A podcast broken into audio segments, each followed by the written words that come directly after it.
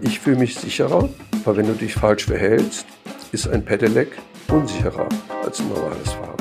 Pedelecs sind eigentlich eine gute Sache. Das sind Fahrräder mit Elektromotor, perfekt um anzufahren oder um leichter einen Berg hochzufahren. Mit Pedelecs könnten vielleicht auch einige aufs Auto verzichten. Leider passieren aber immer mehr Unfälle mit Pedelecs. Wir klären, woran das liegt. Bonn Aufwacher.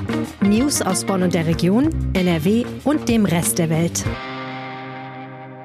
Ich bin Laura Mertens. Hi, schön, dass ihr mit dabei seid. Wir sprechen heute außerdem über die RSV-Infektionen, die gerade viele Babys und Kleinkinder betreffen. Wir starten mit den Meldungen aus Bonn.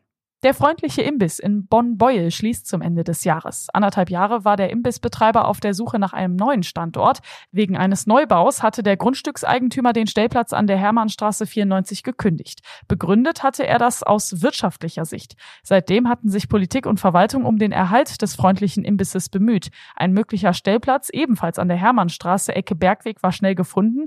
Er wurde aber von Anwohnern kritisiert und kam letztendlich dann nicht zustande. Andere Stellplätze waren zu kostspielig. Besonders vermissen wird der Betreiber seinen Kundenstamm, der für ihn mittlerweile wie eine große Familie ist. Ab Januar übernimmt er einen Kiosk am Lindenhof 2a in St. Augustin. Dort will er drei Jahre sein. Eine Verlängerung darüber hinaus kann er sich vorstellen.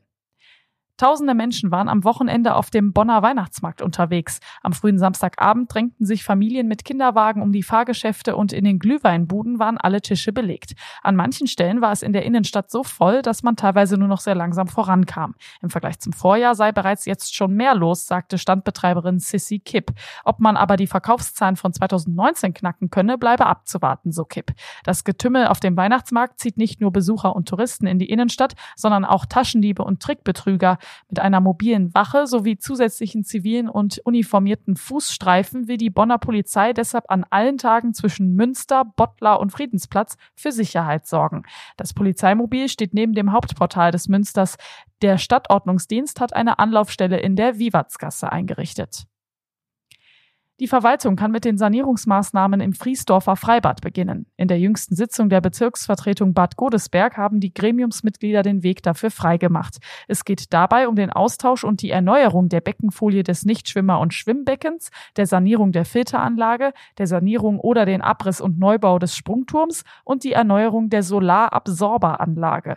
Die Kosten werden sich auf circa 723.000 Euro belaufen. Auch der Sportausschuss der Stadt hatte der Maßnahme bereits zugestimmt. Die geplanten Bautätigkeiten sollen bereits zum Beginn der kommenden Freibad-Saison umgesetzt werden. In Wachtberg sollen sechs Spielplätze geschlossen werden. Die Gemeinde will dafür die verbliebenen 21 Anlagen zwischen Adendorf und Niederbachem für über 600.000 Euro aufwerten. Ein neues Spielplatzkonzept hat Landschaftsplaner Rainer Kronenberg jüngst im Ausschuss für Infrastruktur und Bau vorgestellt. Das wurde bereits 2017 auf den Weg gebracht, als es um die Neugestaltung des Spielplatzes in Pech ging. Jetzt steht fest, Sechs Spielplätze sind laut des Konzepts entbehrlich. Experten hatten herausgefunden, dass manche Spielplätze nicht mehr bedarfsgerecht ausgelegt sind. Diese Standorte fallen weg. In Berkum am Achtmorgenweg, der Alten Gasse sowie Neubaugebiet Rondo. In Niederbachen trifft es den Spielplatz an der Mehlemer Straße, in Liesem den am Hammelsgraben und in Gimmersdorf den am Steinernen Kreuz. Dankeschön nach Bonn. Es ist ein trauriger Rekord. Immer mehr Menschen sterben bei Unfällen mit Pedelecs. Pedelecs sind einfach gesprochen Fahrräder, die mit einem elektrischen Motor angetrieben werden. Dadurch kommt man zum Beispiel einfacher einen Berg hoch oder kann auch ein bisschen besser aus dem Stand anfahren. Man ist eben aber auch schneller als mit einem gewöhnlichen Fahrrad. Darüber spreche ich jetzt mit Reinhard Kowalewski. Hallo Reinhard. Ja, ich grüße dich. Du hast dir die Zahlen angesehen. Wie sieht's denn im Moment aus mit der Unfallstatistik? Ja, also das Innenministerium, wir haben die angefragt, ob sie neue Zahlen haben, weil man hört immer im Bekanntenkreis, dass es so viele Unfälle gibt. Dann haben die für uns exklusiv das ausgerechnet fürs erste Halbjahr. Ja, 27 Tote auf den Straßen von NRW nur mit Pedelecs. Ah, Wahnsinn. Das ist dreimal mehr als vor vier Jahren. Doppelt so viel wie vor einem Jahr. Auch ungefähr doppelt so viel wie vor zwei Jahren. Das ist schon echt saftig. Das ist wirklich viel. Auch die Gesamtzahl der sogenannten Verunglückten, das sind Verletzte und Tote gemeinsam, hat sich auch verdreifacht in vier Jahren, während die Zahl der verunglückten normalen Fahrradfahrer, also die, die keinen Motor haben, ist ungefähr geblieben in den letzten vier Jahren. Das heißt, du hast die alte Problematik bei Fahrradfahrern und zusätzlich eine gigantische Problematik bei Pedelec-Fahrern. Wie kommt es denn jetzt, dass das immer mehr Tote werden? Weil die Pedelecs selber, die gibt's ja jetzt nicht erst seit vier Jahren. Also die kann man ja eigentlich schon länger kaufen. Ist das jetzt so, dass sich einfach mehr Leute so ein Ding kaufen oder woran liegt das? Ich glaube, es kommen mehrere Faktoren zusammen. Es kaufen immer mehr Leute ein Pedelec. Letztes Jahr waren es zwei Millionen zusätzlich in ganz Deutschland. Damit kaufen auch immer mehr Leute ein Pedelec, die nicht sehr geübt sind im Fahrradfahren. Also ich selbst habe ein Pedelec gebe das jetzt mal zu. Aber ich fahre mein ganzes Leben lang sehr viel Fahrrad. Und ich habe auch in den zweieinhalb Jahren, wo ich damit gefahren bin, auch keinen Unfall gehabt. Also ich bin einmal weggerutscht auf irgendeiner Straße, aber das war alles harmlos. Also du hast mehr ungeübte Fahrer. Du hast die Problematik, ein normales Fahrrad bremst die Leute, die nicht sehr gut sind, sage ich mal so ganz platt. Also wenn jemand nicht sehr gut sehr erfahren ist, fährt er eben etwas langsamer. Beim Pedelec ist es so, dass der Motor bis zu 25 Stundenkilometern Gas gibt. Also wenn du aufs Pedal drückst, zieht der Motor dich nach vorne. Das kann dazu führen, dass Leute einfach so losfahren, obwohl sie es gar nicht wollen. Es kann aber erst recht dazu führen, dass Leute einfach zu schnell fahren in Situationen, wo es sagen, unklug ist. Also ich wohne selbst am Baldeneysee. Ich bin aber auch oft am Rheinufer in Düsseldorf oder in Köln. Früher hatten wir die, ich nenne das mal die Pest, dass Rennradfahrer unglaublich schnell manchmal vorbeifahren. Jetzt hast du die Pest, dass relativ unerfahrene Pedelec-Fahrer auch mit 26 Stundenkilometern durchbrausen, obwohl da Kinder rumrennen, obwohl da Hunde unterwegs sind. Also wo man in Wahrheit besser nur 10 Stundenkilometer fahren sollte. Was ist denn deine Einschätzung? Also du hast jetzt gerade schon gesagt, ne, du bist dein Leben lang schon sehr viel Fahrrad gefahren und hast jetzt eben auch ein Pedelec. Also dann du bist ja jetzt ein sehr geübter Fahrer, aber ich denke mir auch, das ist ja wahrscheinlich trotzdem eine Umstellung. Was ist denn da deine Einschätzung? Selbst wenn jetzt jemand schon ein bisschen Fahrrad gefahren ist, wie anders ist das denn mit so einem Pedelec zu fahren? Wenn wir 3000 Unfälle oder Verletzte im ersten Halbjahr haben, heißt das natürlich, dass zig hunderttausend Menschen unfallfrei mit ihren Pedelecs fahren. Also man muss das Problem ein bisschen eingrenzen. Trotzdem, 3000 Fälle in einem halben Jahr und dann noch 30 Tote ist schon viel. Also speziell die Toten, das sind ja Leute, die ihr Fahrzeug überhaupt nicht mehr kontrolliert haben. Und der Innenminister Herbert Reul hat mir gesagt, die Leute müssen es wirklich trainieren. Also mit dem Autofahren gibt's Fahrschule. Wenn ein Kind das erste Mal auf dem Fahrrad steigt, übt es das auf dem Schulhof.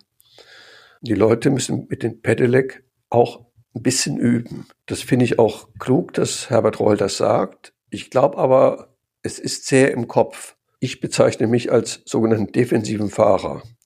Also wenn ich zum Beispiel am Rheinufer in Düsseldorf, wenn ich da lang fahre und da sind viele Leute, dann gehe ich runter auf 10 Stundenkilometer, weil ich einfach denke, ich kann das nicht genau einschätzen, ob da Kinder auf einmal losrennen oder Hunde.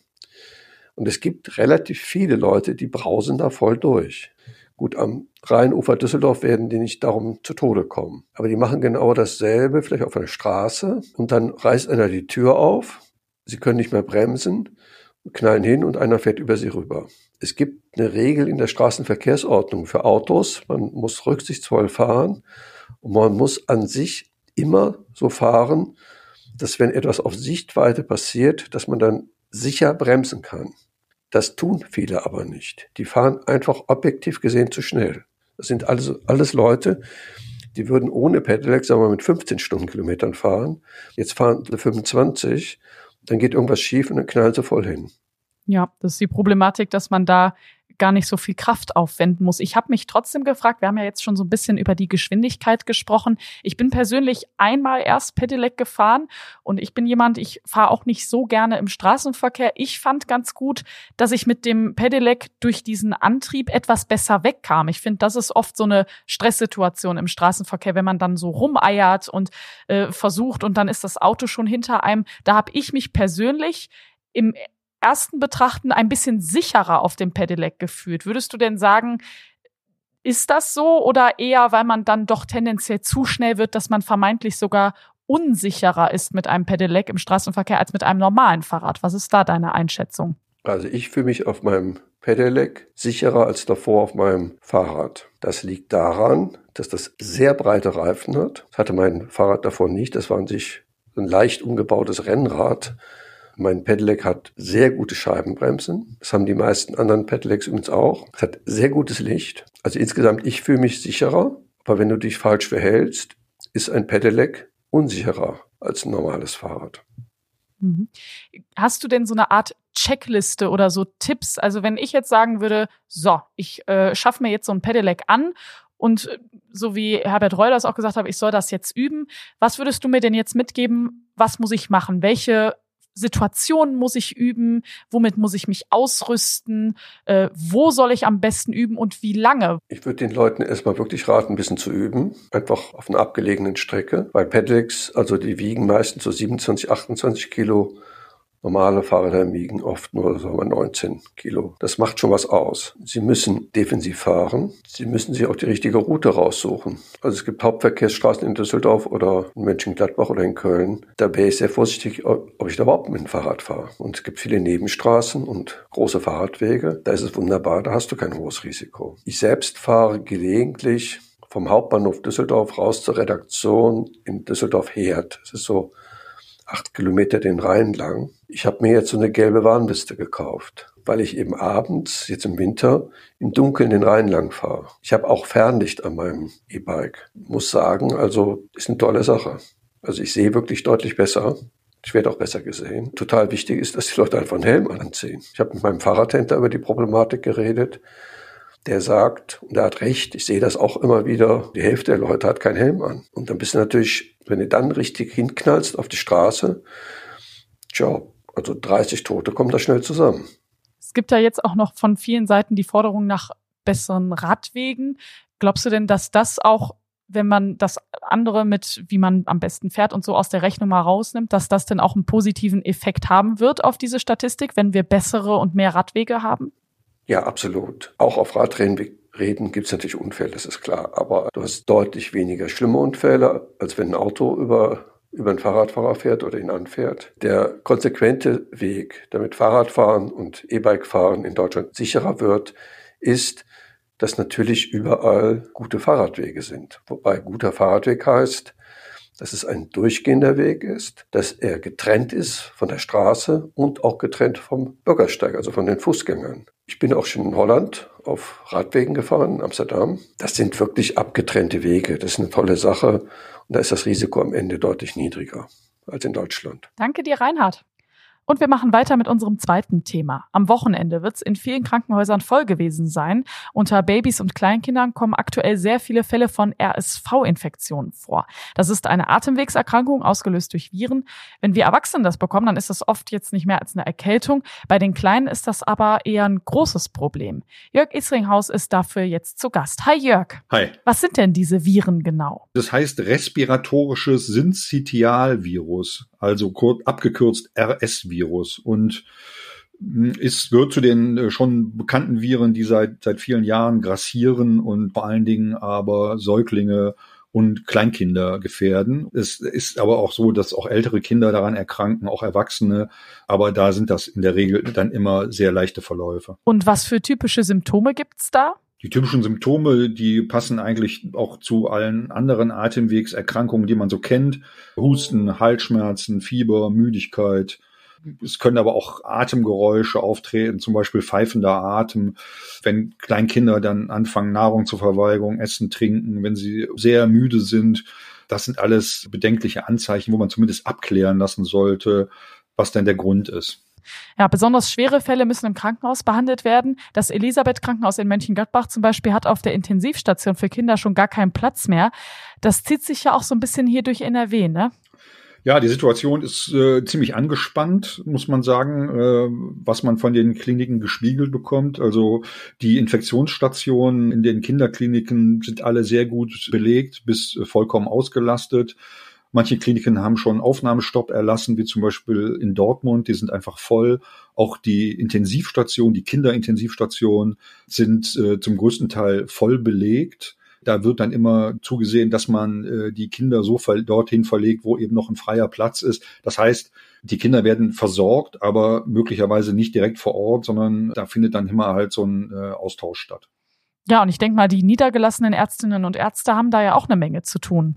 Absolut, absolut. Es gibt natürlich viel mehr leichte Verläufe als schwere Verläufe. Und ich habe auch mit niedergelassenen Ärzten gesprochen und die sagen auch, bei denen brennt momentan der Baum. Da stehen die, äh, die Patienten Schlange sozusagen und äh, die wissen gar nicht mehr, wie sie es bewältigt bekommen. Äh, das sind aber dann alles so leichte bis, bis mittelschwere Fälle, nichts, was stationär behandelt werden muss. Das sind dann wirklich nur die, die ganz schweren Fälle, wo Kinder zum Teil auch sogar beatmet werden müssen. Gibt es denn eigentlich eine Impfung dagegen? Ja, es wird zumindest an der Impfung gearbeitet oder es gibt schon einen zulassenden Impfstoff, der aber noch nicht flächig verabreicht wird. Da laufen noch Beobachtungsstudien unter anderem äh, in Mönchengladbach bei dem äh, niedergelassenen Hausarzt Ralf Kölges, der beteiligt sich an dieser Studie. Da können Eltern, die ein gesundes Kind haben, das nach dem 20. Dezember 2021 geboren ist, daran teilnehmen. Und da geht es darum, dass diese Antikörper, diese verabreichten Antikörper einen Schutz bieten für ein halbes Jahr. Man verschiebt also eine mögliche Infektion dadurch nach hinten. Bei diesem RS-Virus ist es so, je älter das Kind ist, desto milder verläuft in der Regel dann auch die Infektion. Also wie gesagt, der Impfstoff an sich ist schon zugelassen. Man kann sich informieren über diesen Impfstoff über die Internetadresse www.praxis-für-reisemedizin.de. Jörg, die Infektion ist ja nicht neu. Warum kommen jetzt so viele Fälle vor? Also es ist ja wirklich viel auf einmal.